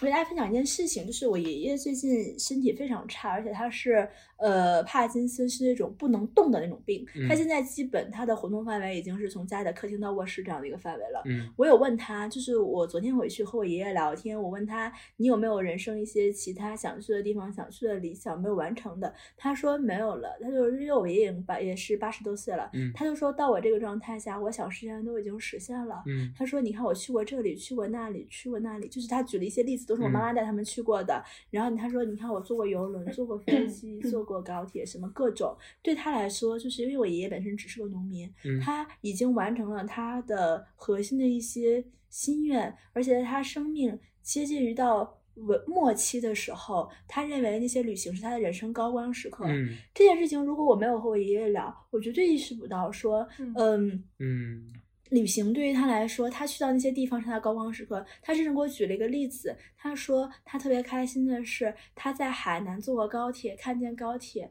呃，在海边上走，哦他没法用这么优美的词句来形容，因为首先我爷爷就是已经到了他讲话已经比较难完整的嗯表述自己的时候，但是他举到了这个例子，你先让我非常感动，让我知道那些可能是他结婚生子。他的儿子结婚生子有孙子之后，这些事情之外，他举到的例子，嗯所以一下就让我知道了，就是人生当他走到生命终点的时候，他留在心里面的高光时刻是什么？嗯是他对未知世界的探索。嗯，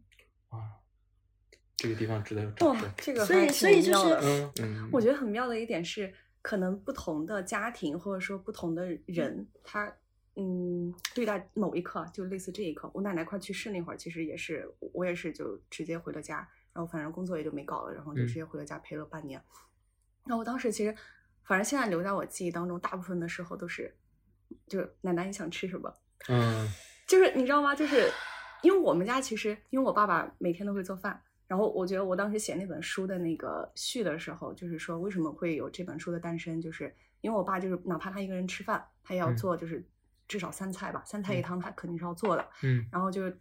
不管怎么样，就是不太会将就自己的胃，嗯。嗯，这样的一个人，所以我觉得可能一个家庭，因为你妈妈也是喜欢旅行，可能你整个家族大大概是这样一种生活方式。然后嗯我们家其实可能就对于食物，对嗯然后你也知道云南人就对于食材这种重视感，嗯。就是新鲜度和品嗯。质的重视感就很很很较真嘛。所以可能我们家给我的基因或者说给我的这个观念就是食物真的很重要，以及你把什么样的食物给到亲人，在他最虚弱的时候或或最最难受的时候，给他一些食物的慰藉和温暖，是一个就是比比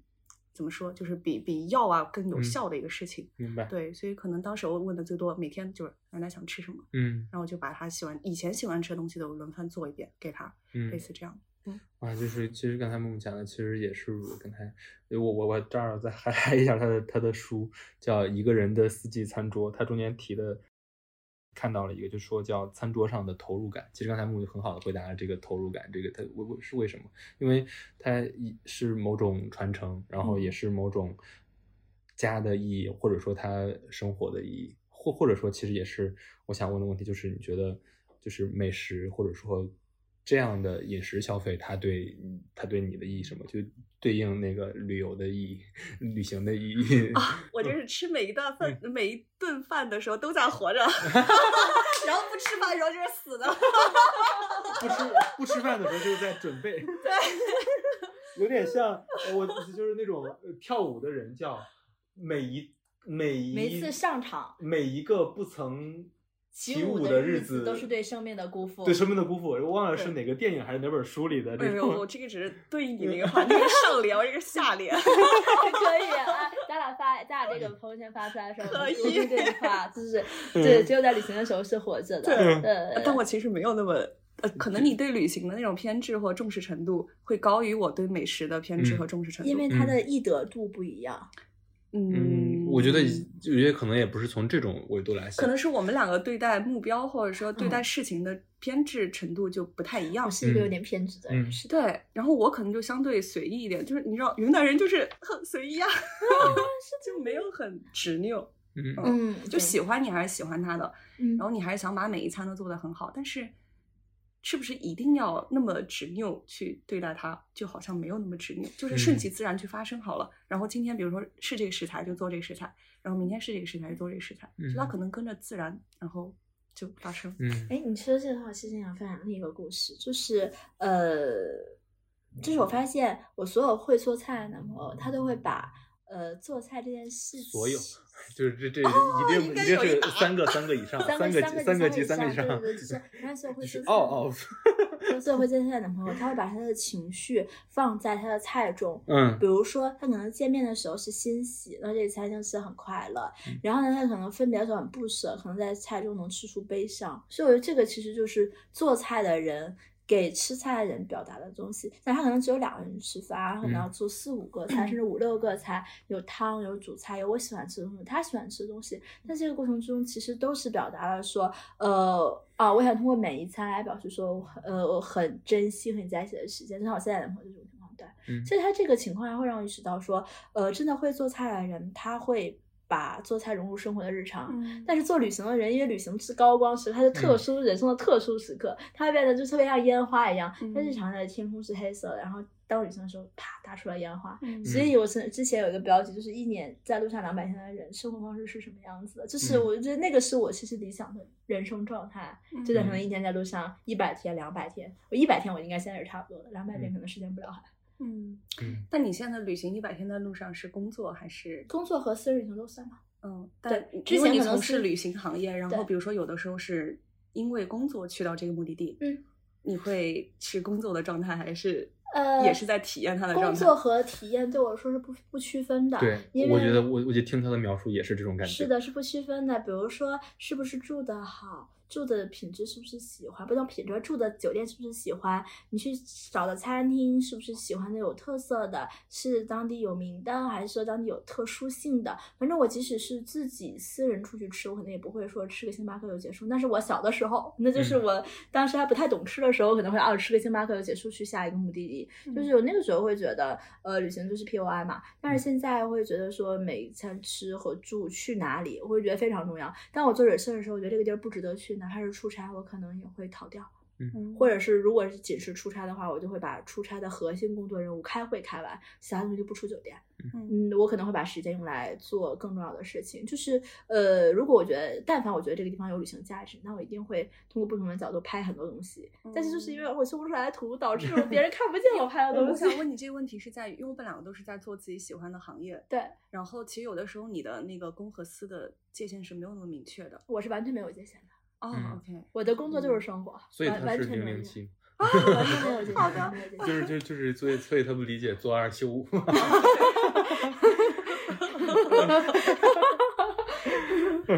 所以我就最后还有一个，还有还有一个算是收尾问题吧，就我还给你给给过你们提纲哈，就是就我还先问木木吧，就你最近吃过的一个就印象比较深刻的一餐饭是什么时候？是是什么？然后是什么时候？啊，我前两天不是阳了吗？嗯然后那天终于稍微好一些，测了一下抗原，然后是阴了，然后终于敢出门，然后带我们家狗去洗澡，然后把它丢过去之后，因为下午临时要开个会，然后看只有一个小时的时间，就没没有太多，就肯定自己做不了了。然后看周边其实好像就只有拉面，而且我那会儿大病初愈，也只能吃一点面食。嗯那时候看了一下，哎，好像十年应该差不多，然后就去了，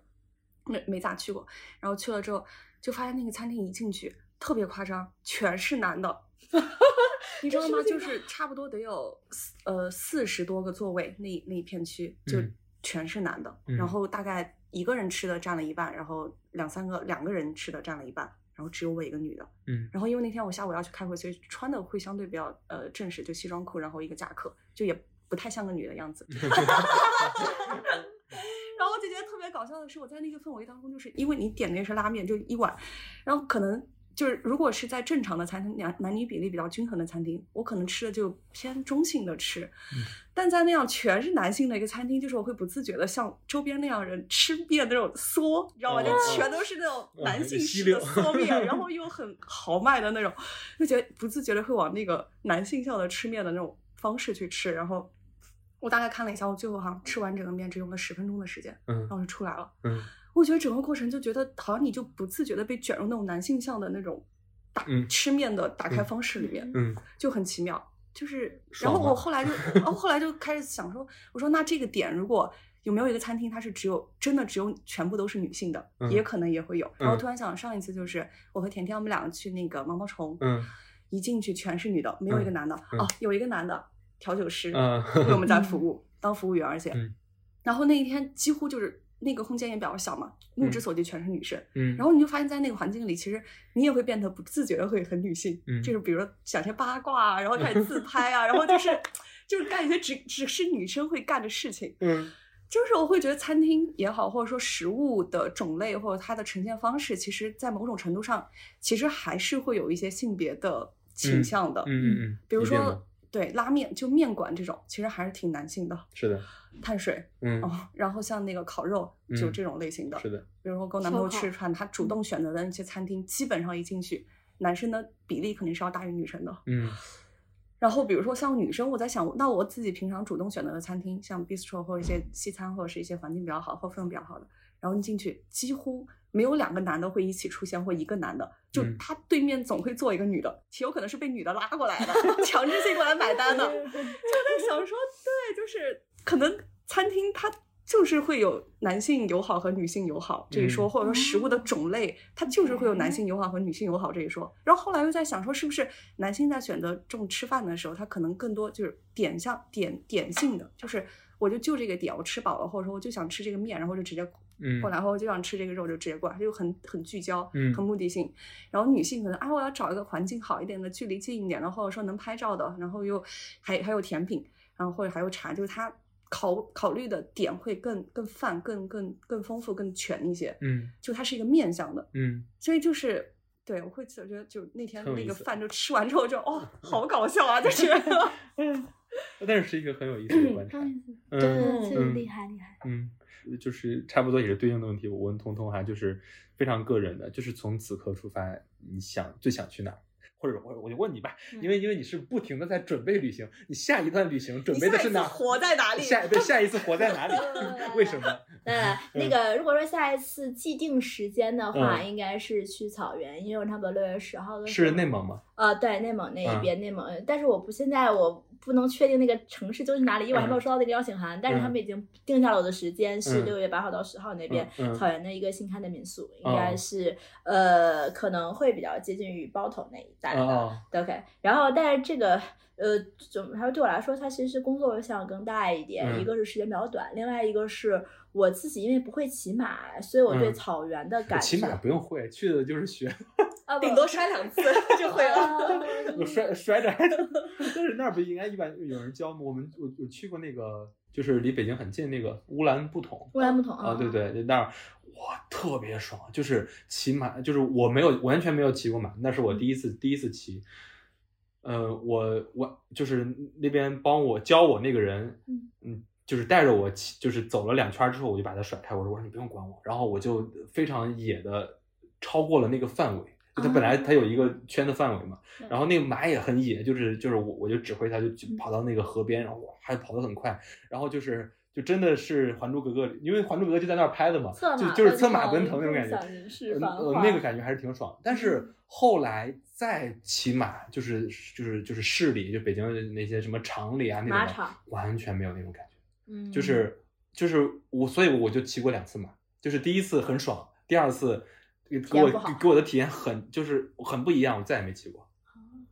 我上次骑马是在那个澳洲那个那个嗯农场的爷爷他的那个农场里面，嗯。然后那天我们骑到半山腰，然后他就发现哎乌云密嗯。就全都倾斜到那个快要快要到树那个位置，嗯。然后他说赶赶紧让我们回家，然后刚开始的速度非常慢，嗯。后来他看那个感觉真的那个乌云就在后面追你一样。嗯。就他追那个速度就太快了，后来那个爷爷就说赶紧我们要加速，然后就嗯。在前面狂奔，然后后面那些马就跟着他追，然后那些哦。马我的那匹马特别的，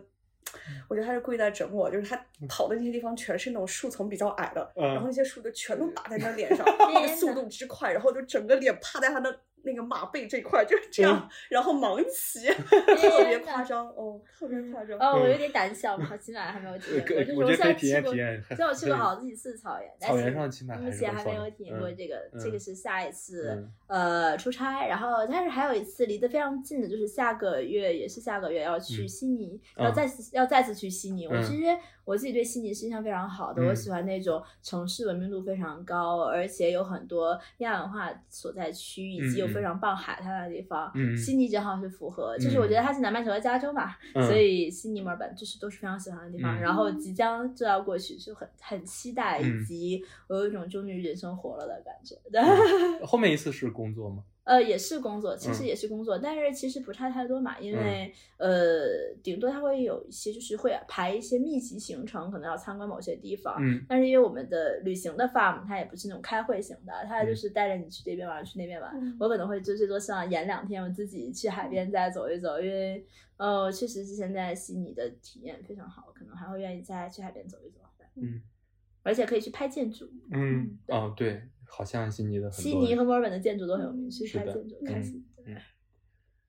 好呀，那我们其实我今天准备的问题，或者说其其实我们前面聊的那些，我本本来还想着说稍微的呃总结一下，但是我觉得我们聊的很多，其实很多时候我们讲了一些我们自己的观点，并且我们的呃有有一样的地方，也有也有很多不太一样的地方。我觉得我们其实大概聊到这儿。我其实我觉得蛮开心的，嗯因为可能就是聊得很开，嗯以及大家其实有求同存异的。嗯对对对。呃，因为因为我最近听了一个呃观点，就说播客是普通人的这个通告。我非常感谢两位老师来上我们万物生长 FM 的通告，呃，并且我非常就是我我感觉我我不是感觉，其实我已经又注册了一档播客栏目，就叫普通人的通告。呃，但是我还没有想好它就是大概每一期的形式怎么样，是每期对话一个人，还是说像咱们这样有有有一个像一个小的 panel 一样坐在一起聊一聊？呃，反正我再好好策划策划那个，我觉得也很有意思。回头再约两位老师时间来聊。你看我到最后非常的官方加客气。听出来了。那我们这期大概先聊到这儿。好，哦，拜非常感谢两位录制，拜拜。拜拜。